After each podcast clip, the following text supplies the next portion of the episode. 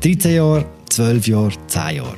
So lange sitzt Uli Maurer, Simonetta Sommaruga und der Alain Berset schon im Bundesrat. Die Legislatur ist in eineinhalb Jahren fertig. Die Parteipräsidenten werden noch nervöser als sonst. Und gerade bei diesen drei Mitgliedern der Regierung fragt man sich, wollen die noch mal vier Jahre? Oder wäre es vielleicht schlauer, vor der Wahl abzutreten? Und wer würde denn kommen? Das sind Fragen für die aktuelle Ausgabe vom Politbüro. Wir nehmen im neuen Studio auf, das wir haben, im Provisorium. Vielleicht hört man trotzdem ab und zu Bauarbeiten. Entschuldigung jetzt schon für das.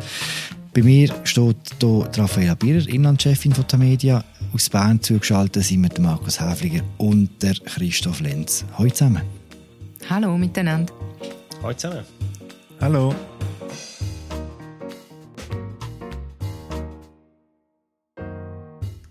Wir haben noch zwei kurze Fragen. Sie haben jetzt die größte Krise seit dem Zweiten Markus, du hast kürzlich ein Interview mit dem Alain Berset und hast ihn gefragt, ob es jetzt nicht Zeit wäre zum Zurücktreten. Du hast es nicht so plump gemacht, wie ich es jetzt mache, sondern viel elaborierter, wegen der Pandemie, die so groß ist und so weiter und so fort. Letzte Frage. Wenn wir jetzt Ihre Berater wären, müssten wir sagen, das ist jetzt der Höhepunkt Ihrer Bundesratskarriere. Jetzt müssten Sie eigentlich fast zurücktreten als auf dem Höhepunkt so ihrer Karriere. Und sie werden vermutlich auch immer an dieser Zeit vermutlich gemessen werden als Politiker. Ja. Und was ist die Frage? Ah, es ist eine Feststellung. Ähm Aha, voilà, ich nehme es zur Kenntnis. er hat die Frage weggelächelt, aber seien wir ehrlich, eigentlich hast du recht gehabt, oder? Etwas Besseres kommt jetzt nicht mehr für den Bärse. Ich würde keine Prognose machen, wenn er zurücktritt, aber ich glaube tatsächlich, er wird für immer, egal ob er jetzt zurücktritt oder in zehn Jahren zurücktritt, wird Alain Berset vermutlich der Corona-General bleiben. Und das wird auch das sein, wo in seinen Rück Biografie wahrscheinlich als herausragende Leistung, als herausragende Wegmarke wird markiert sein. Also das ist sein historisches Vermächtnis wahrscheinlich als Bundesrat. Wir können uns immer täuschen, aber die Wahrscheinlichkeit ist eher klein, dass er irgendwie mit einer halbpatzigen AHV-Reform das Dossier nochmal kann irgendwie toppen. Aber der Frage bist du gut ausgewichen jetzt, gell? Das war echt politisch, politikermäßig. Wieso? Wie war denn die Frage genau? Gewesen? Hast du das Gefühl, er tritt bald zurück, Markus? Ähm, nein. Man könnte vielleicht nachher, ich kann es also gerne noch ein bisschen weiter begründen, aber nein. Also komm, wir gehen schnell kurz weiter. Der Bers ist seit zehn Jahren im Bundesrat, am drittlängsten. Samaruga noch ein bisschen länger, noch länger der Maurer. Können wir zuerst ein paar Grundlagen festlegen, bevor wir in Spekulationen übergehen. In einem gut eineinhalb Jahr geht die Legislatur zu Ende. Das ist eigentlich normalerweise auch der Zeitpunkt, wo die Bundesräte am ehesten zurücktreten, oder? Also ich nehme jetzt mal an, Philipp, du zielst mit deiner Frage darauf ab, wenn denn der Idealzeitpunkt ist zum Zurücktreten. Mhm. Dort stellt sich einfach gerade sofort die Weiterfrage, was ist denn ideal? Also ideal in welchem Sinn? Ideal eher im demokratiepolitischen, parteipolitischen oder persönlichen Sinn, also nach diesen Gesichtspunkt. Und was demokratiepolitisch sicher fair wäre, sage ich mal, in einer idealen Welt, wenn man auf Ende Legislatur den Rücktritt ankündigen, zurücktreten, weil dann kann man sich auch den veränderten oder kann das Parlament sich auch eher an den veränderten Kräfteverhältnissen ausrichten bei der Wahl. Parteipolitisch ideal ist es und wäre es jetzt zum Beispiel im Fall von der SP zuerst, also vor Legislaturende, die Sitz noch zu sichern. Und persönlich spielt halt einfach immer sehr viel rein, also äh, zum Beispiel Gesundheit oder ob man schon amtsmüde ist. Und jetzt haben wir vorher vom Bärsig geredet, dort gibt es äh, Leute, die das Gefühl haben, er wirklich ein erschöpft. Es gibt aber auch Leute, die das Gefühl haben, das ist doch normal, jeder ist mal erschöpft. Mhm.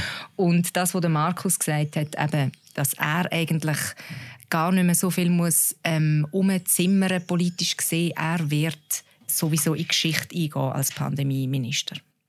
Aber Christoph, also nochmal noch mal auf die Legislatur äh, zurückzukommen, es gehört sich eigentlich schon, dass man ganze Legislaturen fertig macht, oder nicht? Das gehört sich und ich glaube auch im Parlament gibt es große Kreise, die finden, dass da, das mal richtig wäre. Wir erinnern uns, 2018 haben CVP und FDP beide noch einen Bundesrat können auswechseln.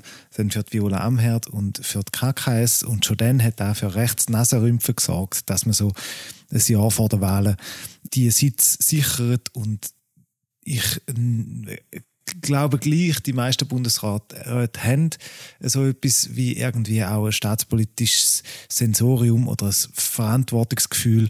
Und gerade jetzt bei den Angesprochenen glaube ich, dass sie sich auch an dem werden orientieren am Legislaturende. Wobei beim Uli Muro, vielleicht um jetzt mal einen rauszugreifen, dort haben wir am meisten Informationen darüber, wie er seinen Rücktritt plant. Über das reden wir nachher. Ich würde sagen, bleiben wir kurz bei der SP. Wenn du jetzt, Raffaella und du, Markus, der Cedric Wermuth und Matthäa Meyer wären, was ja sowieso schon eine lustige Vorstellung ist, wenn würdet ihr dann äh, euren Bundesräten nach, äh, nachlegen, sie sollen zurücktreten? Eher vor den Wahlen oder eher zu den Wahlen oder nach den Wahlen? Also ich würde nicht tauschen mit dem Duo im Moment. Sie stehen vor einem fast unlösbaren Dilemma, ihre Bundesräte auch, weil die Partei wird im Moment so stark von den Grünen bedrängt. Die Grünen gewinnen und gewinnen in den Kantonen, die SP verliert. Es zeigt die ganze Zeit noch Tendenz. Darum bei so vielen Unwägbarkeiten, weil die Grünen ja eine sehr, sehr ähnliche Politik betreiben wie die SP, bei so vielen Unwägbarkeiten gibt es eigentlich gar nicht den idealen Zeitpunkt. Ich würde aber sagen, eben, was ich vorher schon ein bisschen angetönt habe, so aus parteipolitischer, Partei, parteitaktischer Sicht, wäre es sicher sinnvoller, vor Legislaturende noch einen von den Bundesräten zu ersetzen, weil sobald es dann beide gleichzeitig wären, würde das auch wieder Raum für äh, Spiele, taktische Spiele im Parlament Parlament eröffnen.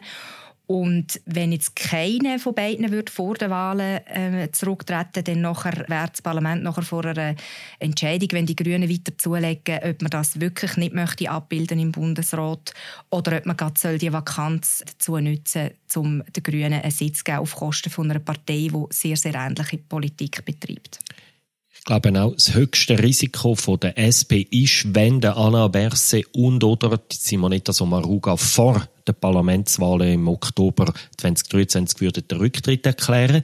Dann kennt man Wahlresultat noch nicht. Und wenn sich dann nach dem erklärten Rücktritt tatsächlich die Grünen der SP nochmal näher kommen, dann wäre die Versuchung fürs Parlament riesig, einen von den beiden SP-Sitz der Grünen zu geben. Hingegen, wenn man zwei wiederkandierende SP-Bundesräte hat, dann ist, das hört man heute sogar auch von bürgerlichen, wichtigen Politikern, die einem heute sagen, ja, wir wollen eigentlich keine amtierende Bundesräte abwählen, egal wie die Wählerstärken der Partei sind. Also die heikle Phase ist für die SP beim Rücktritt. Und darum wäre sie so unerwünscht oder so, sagen wir, unfriendly das ist, eigentlich ist für sie möglicherweise tatsächlich sicherer, ihre Bundesräte auszuwechseln außerhalb vom normalen Wahltermin, außerhalb von der Gesamterneuerungswahlen. Ist so wäre meine These.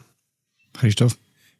Ja, ich glaube es, ich glaube es einfach, es deutet wenig auf einen baldigen Rücktritt hin, auch für äh, Cedric Wermuth und Matthäa Meyer. Ich meine, die zwei Bundesräte, die sie haben, die machen eigentlich, da wird wie dumm attestiert, einen ordentlichen Job. Es ist sicher nicht die größte Baustelle, die die SP im Moment hat. Und dass sie jetzt würden Druck ausüben auf die, das, äh, das leuchtet mir einfach aus ganz aus dem Grund nicht ein. Und sie sind beide auch noch nicht so alt und wirken noch nicht so verbraucht, dass man sich da nicht könnte vorstellen, dass sie noch mal ein paar Jahre bleiben. Für den Berse beispielsweise. Über ihn sagt man immer wieder, er äh, sei auch interessiert, möglicherweise mal noch ein anderes Departement zu führen. Da ist eine Möglichkeit, die sich eröffnet. Ich habe nicht das Gefühl, dass dort irgendein Handlungsdruck vorhanden ist. So. Und ich glaube, sie wären schlecht beraten, wenn sie jetzt noch würden wollen, versuchen, irgendwie in letzter Minute ähm, einen von diesen zwei Sitzen ins Trockene zu bringen. Ich bin einverstanden mit dem Christoph und trotzdem finde ich es recht bemerkenswert. Simonetta Sommaruga wird bei der nächsten Gesamten im 23, 13 Jahren im Amt sein. Sie wird 63 sein. Ich erinnere einfach an Moritz Leuenberger bei ihm ist spätestens jetzt bei dieser Phase der Amtszeit der Druck aus der Partei und das Scharren von den möglichen Nachfolger und Nachfolgerinnen so laut gewesen, dass er sich eigentlich dauernd haben müssen rechtfertigen, warum er noch nicht zurücktritt. Und ich finde das schon recht bemerkenswert, dass man bei der Simonetta Sommaruga im Moment gar nichts in diese Richtung hört. Das ist einfach eine Feststellung. Das spricht aber eher für Sie, oder? und möglicherweise auch für die fehlenden Nachfolger. Ja, Christoph, einverstanden mit dir und noch weiter. ich glaube auch, es sind der ganzen Partei ist massiv bewusst, dass beim Rücktritt von der Simonetta Sommaruga tatsächlich möglicherweise ihren zweiten Sitz gefördert ist und auch darum gibt es keinen Druck auf sie. Oder wenig Druck. Ich möchte da vielleicht eben wieder einmal gerne ein bisschen Party crashen, wenn es um, um die Bilanz von diesen zwei Bundesräten geht, wo ich jetzt nicht so unumstritten finde oder wo auch in gewissen Lagern nicht so als unumstritten angesehen wird. Also mich dunkt im Moment das Verhalten von der Simonetta Sommaruga recht auffällig. Sie hat einen gewissen Aktivismus entwickelt. Es vergeht keine Woche, wo sie nicht seitenlange Interviews, Pressekonferenzen gibt und irgendwelche runden Tisch einberuft. Also sie hat eine riesige Aufgabe vor sich, wo, noch nicht gelöst ist. Es geht nicht nur um die Absicht, dass man eine Energiewende in der Schweiz, sondern dass man die auch konkret jetzt umsetzen. Das ist sehr konfliktbehaftet. Man merkt dort, dass dass aus dem bürgerlichen Lager, also äh, namentlich von der SVP, sehr, sehr viel Druck kommt. Also sie haben ja äh, Stromgeneral wollen und sie attackieren ähm, Simonetta Sommaruga, wenn es immer geht, auch persönlich. Das deutet auch darauf hin, dass jetzt eben, wenn wir äh, über die Wählbarkeit und die Wiederwahlchancen äh, im Parlament reden, dass, dass die SVP da sicher nicht geschlossen sie würde unterstützen.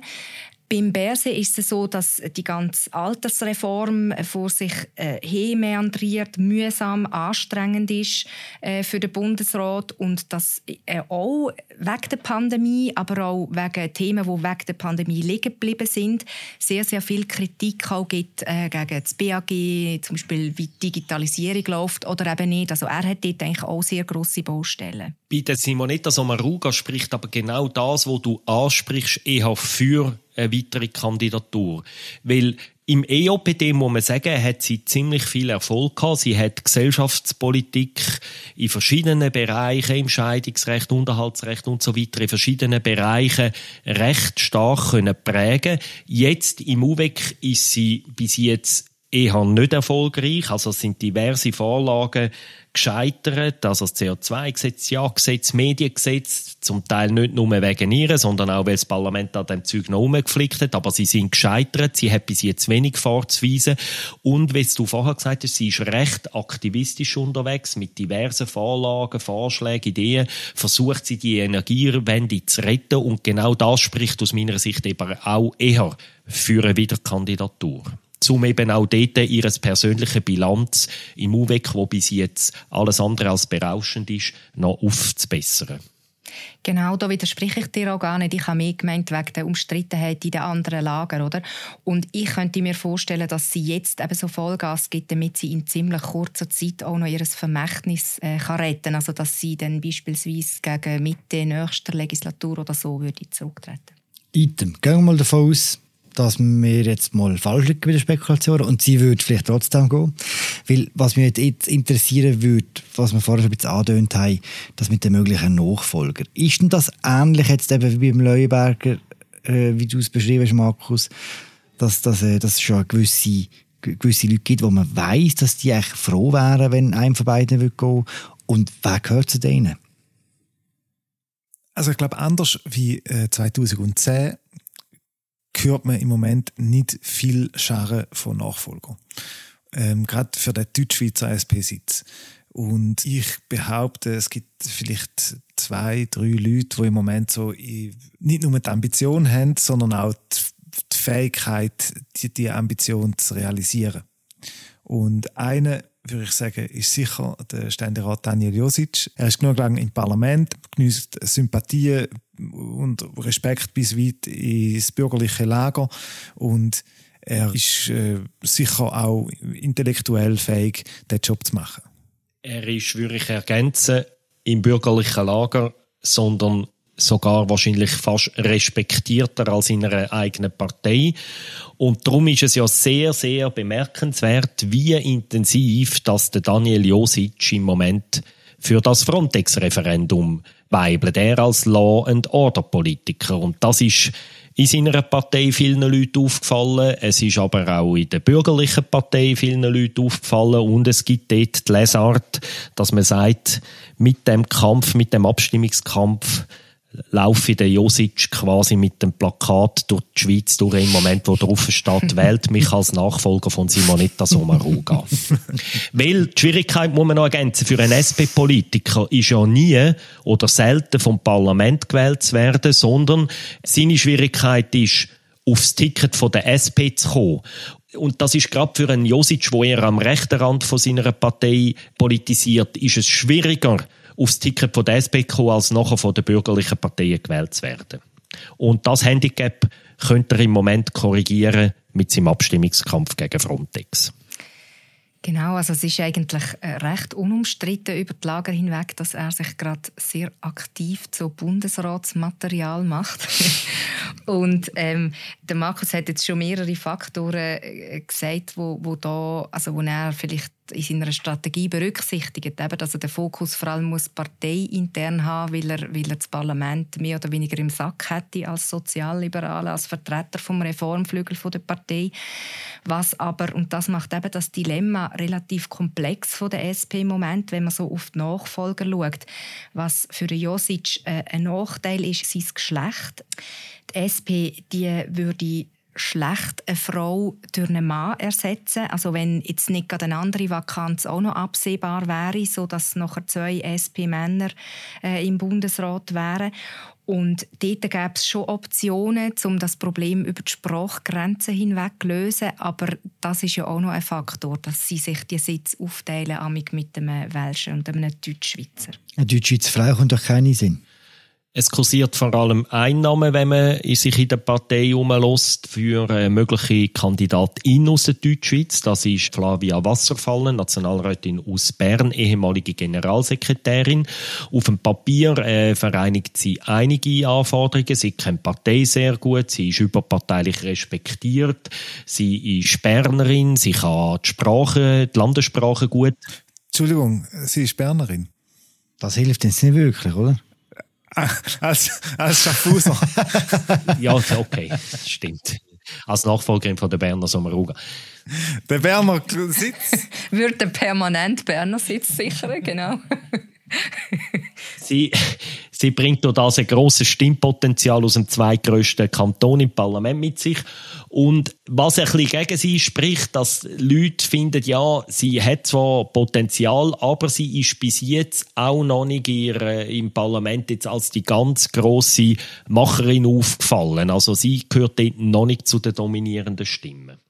Ich habe das Gefühl, eine zweite Frau ist sicher Evi Allemann die kennt man auch im Parlament, äh, weil sie lange Nationalrätin war. Auch eine Bernerin. auch eine Bernerin. sie ist jetzt seit äh, fünf Jahren Regierungsrätin im Kanton Bern und hat da äh, nicht falsch gemacht, hat ein gutes Ergebnis gemacht sollte diese Frau sein, wäre sie sicher auf meiner Liste. Früher hat man noch viel von der Eva Herzog geredet, äh, weil sie Basler Regierungsrätin war, dort einen guten Job gemacht hat. Ähm, jetzt in Bern ist sie noch nicht so in Erscheinung getreten oder zumindest noch nicht so, dass man sie im äh, breiteren Kreis als potenzielle Nachfolgerin von einem von der SP-Bundesräte wahrgenommen hätte.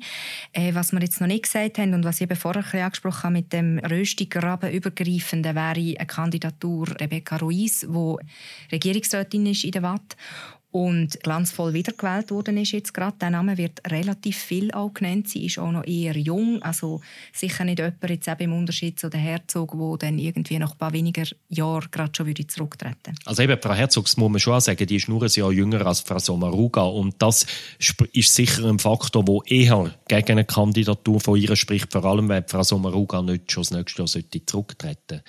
Mhm. Ich halte im Moment, ich finde den Namen Ruiz recht interessant, was du jetzt gesagt hast, oder? Eine Doppelkandidatur Ruiz, Josic wäre aus meiner Sicht sehr chancenreich, wenn sich die beiden SP-Bundesräte Berse und Sommaruga mit der Partei auf einen Doppelrücktritt könnten einigen. Zum Beispiel im 23. oder sagen wir jetzt auch irgendwie Mitte der nächsten Legislatur. Dann wäre das aus meiner Sicht ein sehr gut mögliches Doppelticket von der SP. Ich weiß nicht, ob ihr das anders seht. Ein Doppelticket für zwei Sitze? Das ist eigentlich ein, Diktat. Ja. Mhm. ich muss dir anders sagen, da gebe ich dir natürlich recht. Es, es könnten dann schon noch mehr Leute auf so einem Ticket sein, aber ich meine, ich meine jetzt mehr, dass das am Schluss die möglicherweise gewählten Leute wären, oder? Weil vor allem, also wenn sie in der Deutschschweiz ein Mann würde, zum Beispiel der Daniel Josic, müsste es für die SP zwingend eine Frau sein in der Westschweiz und unter den Frauen ist sie im Moment praktisch die einzige, die in der Westschweiz in Frage kommt, aus heutiger Sicht. Es kann in fünf Jahren anders sein, aber heute gibt es kaum jemand anders. Zumal Jess Lamarell, die andere Wattländer Regierungsrätin, die immer auch als mögliche äh, Bundesrätin gehandelt worden ist, gerade abgewählt worden ist vom Volk. Also ihre politische Karriere ist wahrscheinlich da zu Ende. Die Frage ist wirklich, was man mit der, also wie man den die zwei Sitze auf Geschlechter aufteilt und auf die Regionen. Weil in der Westschweiz gibt es durchaus auch noch Männer. Pierre-Yves Maillard beispielsweise werden immer noch Ambitionen nachgesagt. Dem derzeitigen Gewerkschaftsbund-Präsident und äh, Matthias Renard zum Beispiel wäre auch einer, wo ähm, vielleicht auch so ein bisschen in der Tradition vom Berse irgendwie früher wird gewählt werden und ein, bisschen ein frisches Element in den Bundesrat reinbringen. So. Aber die Frage ist natürlich, läuft es auf eine Rochaden raus, wo jetzt quasi ein Deutschschweizer Mann und eine Westschweizer Frau gemeinsam dort sind, oder bleibt es bei der, bei der jetzigen Konstellation? Und egal wer denn schlussendlich auf dem Ticket wird stehen, zwei Berner oder wer, nein, egal wer, ähm, ich glaube, entscheidend wird auch sein, wie die Grünen werden aufgestellt sein, dann, wenn der Zeitpunkt ist.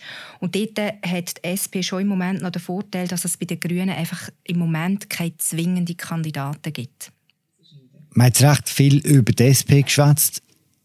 Christoph, du hast es am Anfang angedeutet. Wir weiß eigentlich viel besser, wenn auf der anderen Seite etwas passiert, wenn der Uli Maurer nicht mehr will? Wenn will er nicht mehr? Genau, er hat da Anfangsjahr in einem Interview im Le hat er sich für einmal ein bisschen weniger rätselhaft zu seinen Zukunftsplänen geäußert. Und zwar hat er gesagt, quasi die Minimalbedingung für seinen Rücktritt sei eine Gesetzesgrundlage für den Abbau der Corona-bedingten Schulden im Staatshaushalt. Den will er in der Tasche haben, bevor er den Rücktritt gibt. Und wann gibt es die? Die Gesetzesgrundlage hat der Bundesrat im März ins Parlament geschickt. Die Finanzkommission vom Nationalrat diskutiert die Reform im Moment. Im Juni wird da wahrscheinlich im Nationalrat im Plenum sein und dann irgendwie im Herbst oder spätestens im Dezember sollte das Parlament da eigentlich verabschieden.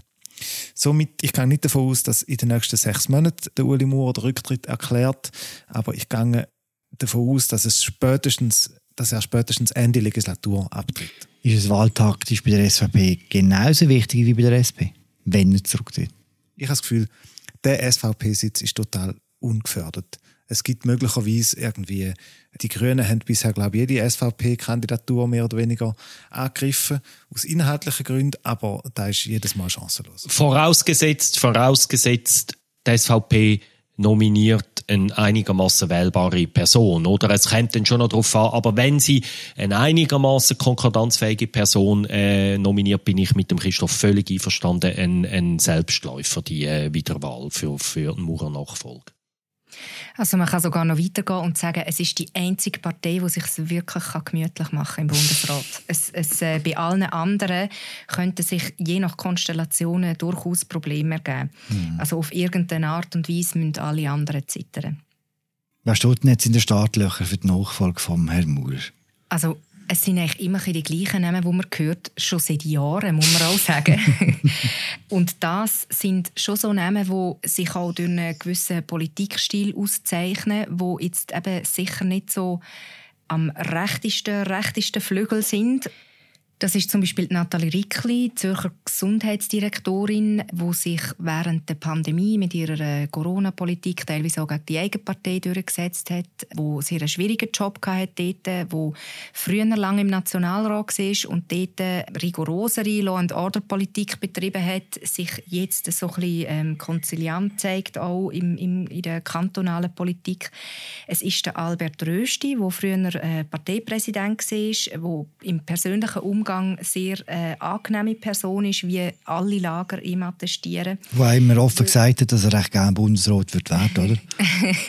Und wo, wo auch ein Berner, Berner ist. Genau, das ist ja natürlich wichtig. Gesagt hat das glaube ich nicht. Ah, indirekt. Nein, es strömt ihm aus allen Poren, ich würde es so sagen. Genau, ja. Und ähm, wo aber inhaltlich, politisch voll auf Linie ist von der Partei. Also eigentlich noch eine Kombination, die sich in der Vergangenheit unter Wählbarkeit im Parlament als erfolgsversprechend erwiesen hat. Und dann der Franz Grütter ist auch ein Name, der immer wieder fällt. Er hingegen möchte das selber erklärtermaßen nicht. Was auch noch nicht muss heissen bei einer Bundesratskandidatur. Was natürlich auch noch nicht muss heissen. Genau. Also eigentlich eher im Gegenteil, kann man schon fast sagen. Wer sagt ihr noch? Ich finde, wir müssen schon kurz über Magdalena Matullo-Blocher reden, oder? Ich meine, es wäre mindestens für gewisse Leute in der Partei wäre sie sicher die Wunschkandidatin, aber sie ist genau eine von den Personen, wo sich dann die Frage stellt, ob das nicht Grenzen für den Rest vom Parlament überschreitet, ob sie wirklich wählbar ist für das Parlament. Also ich würde es heute nicht unter allen Umständen ausschließen, aber sie ihre ihre Wahl wäre sicher mit weniger sicher als all die anderen Leute, die du jetzt aufzählt hast, Raffaela, wo ich notabene auch die Namen nicht ähnlich gesehen wie du. Ein Name, wo man vielleicht noch könnte erwähnen, den ich interessant fände, wäre, der, ich habe das da glaube schon mal gesagt, der Pierre-Alain Schneck, Regierungsrat von Bern, wo in der Corona Politik einen guten Ruf gehabt, parteiübergreifend sein. Problem ist einfach, dass er ein, eigentlich ein Welschen ist, weil er aus dem Berner Jura kommt. Und das zwei Welsche SVPler ist undenkbar. Genau, es gibt, es gibt natürlich noch weitere Namen, irgendwie ein, ähm, ein Gregor Rutz ist eigentlich fast schon ewiger Bundesratsanwärter.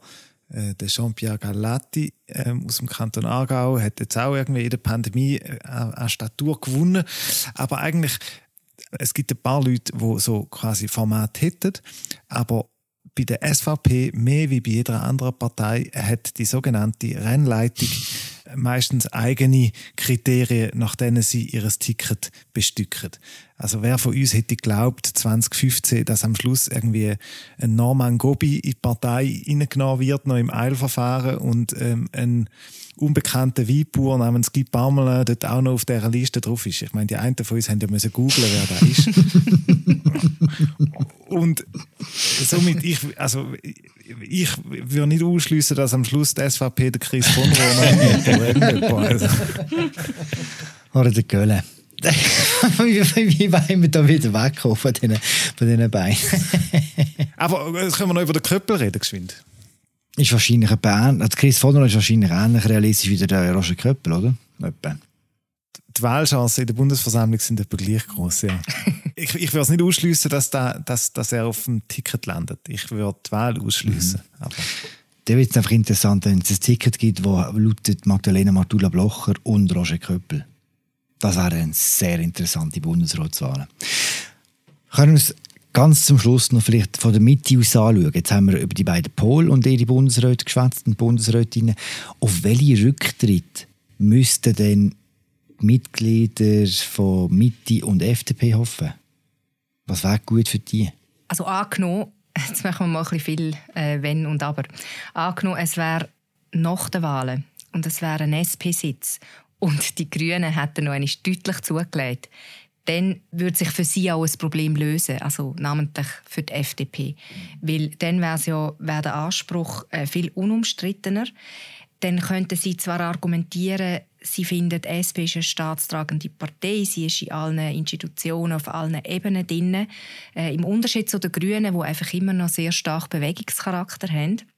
Aber es wäre dann weniger die Problematik politisch, inhaltlich, äh, dass man das Gefühl hat, man nimmt jemandem etwas weg, wo total anders ist. Darum wäre es für die Mittepartei und für die FDP sicher viel, viel einfacher, auch im Hinblick auf die eigenen Sitze, wenn, wenn es eine SP-Vakanz gäbe nach den Wahlen. Ich habe das Gefühl, die Ausgangslage ist für die SP, die Mitte und die FDP eigentlich sehr ähnlich. Jede von diesen drei Parteien muss befürchten, beim nächsten Rücktritt den Sitz nicht können zu halten. Und das könnte dazu führen, dass jede versucht, so lange auf de, an diesen Sitz festzuhalten und die Leute auf diesen Sitz sitzen zu lassen, bis eine andere Partei muss zurückziehen und der Gewitter irgendwie durchgezogen ist. So. Und möglicherweise muss dann am Schluss gleich das Parlament eine amtierende Bundesrätin, einen amtierenden Bundesrat abwählen, weil Wahlergebnisse da erforderlich machen. Das ist lustig, dass wir eine ganze Bundesrats-Spekulationssendung äh, verbracht haben damit, ohne den Namen von unserem Bundespräsidenten zu nennen. Ich mache es jetzt auch nicht. Könnt ihr mir sagen, wer nach den nächsten Wahlen ganz sicher noch Bundesrat ist? Oder wer nicht vielleicht? Ich habe das Gefühl, der Bundeskanzler heißt immer noch Walter Thurn. Meine Prognose ist, im Dezember 2023, wenn die Gesamterneuerungswahl vom Bundesrat ist, werden wir sechs bisherige wiedergewählt haben und der Uli Maurer wird nicht mehr noch Bundesrat sein. Er ist dann 72 und wird eigentlich sich nur noch aufs Langlaufen konzentrieren. Und äh, an seiner Stelle werden wir einen neuen SVPler wieder im Bundesrat haben. Und meine These ist, es ist wieder ein Mann. Ich sehe es recht ähnlich wie der Markus. Ähm, bin nicht sicher, ob die These am Schluss jetzt dann wirklich so wird sein. Aber auf deine Frage, wer sicher noch wird im Bundesrat sein, wenn sie würden wollen, wären das der Parmalat, Amherd und Karin Keller-Sutter. Das sind einmal drei von sieben, das ist nicht schlecht. Danke euch allen für das Mitschwätzen. Das war sie, unsere aktuelle Folge vom Politbüro im Politik-Podcast von der Media. Ganz herzlichen Dank an das Produzieren der Vivian Kuster. Mein Name ist Philipp Loser. Ich habe geschwätzt mit dem Markus Häfliger, dem Christoph Lenz und Raphael Bieder. Wir hören uns in zwei Wochen wieder. Danke fürs Zuhören. Ciao zusammen. Tschüss zusammen. Ciao zusammen. Tschüss. Wirklich, das sehr lustig. also der Christoph ist, ist echt lustig.